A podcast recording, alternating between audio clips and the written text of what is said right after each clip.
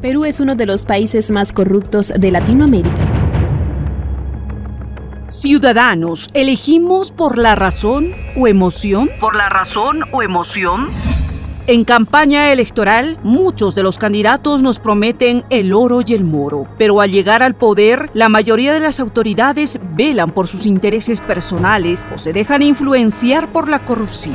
Es así que el Perú se encuentra entre los países más corruptos de América Latina, según el reporte de Transparencia Internacional. Perú es uno de los países más corruptos de Latinoamérica, según Transparencia Internacional. El vergonzoso nivel de corrupción en Perú ha sido ante el mundo luego de que la ONG Transparencia Internacional publicara un índice de este flagelo a nivel mundial. El índice de percepción de la corrupción, IPC, muestra cómo este problema ha ido incrementando en América Latina. Son 19 países que aparecen por debajo del promedio mundial, entre ellos Perú.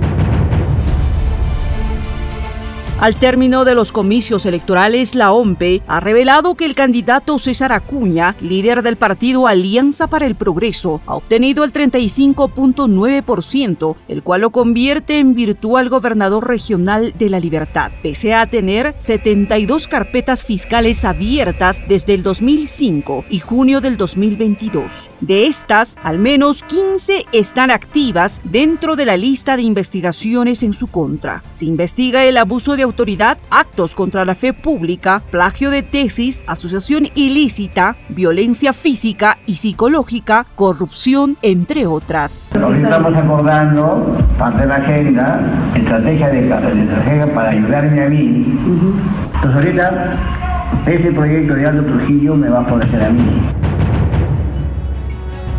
El político y empresario educativo tiene una larga lista de investigaciones en su contra. Pese a ello, los pobladores del norte del país quieren seguir viviendo bajo las sombras de la corrupción. Debe ser el momento de reflexión para todos los ciudadanos que el momento de elegir a nuestras autoridades debemos elegir por la razón, evaluando su trayectoria profesional familiar, tal cual lo detalla el analista político Pedro Martínez. En que el nuevo gobernador regional, el nuevo alcalde provincial y el nuevo alcalde distrital debe poseer requisitos y dentro del perfil ideal nosotros lo hemos catalogado en tres dimensiones. La dimensión axiológica, que está basado en, la, en los valores y la moral.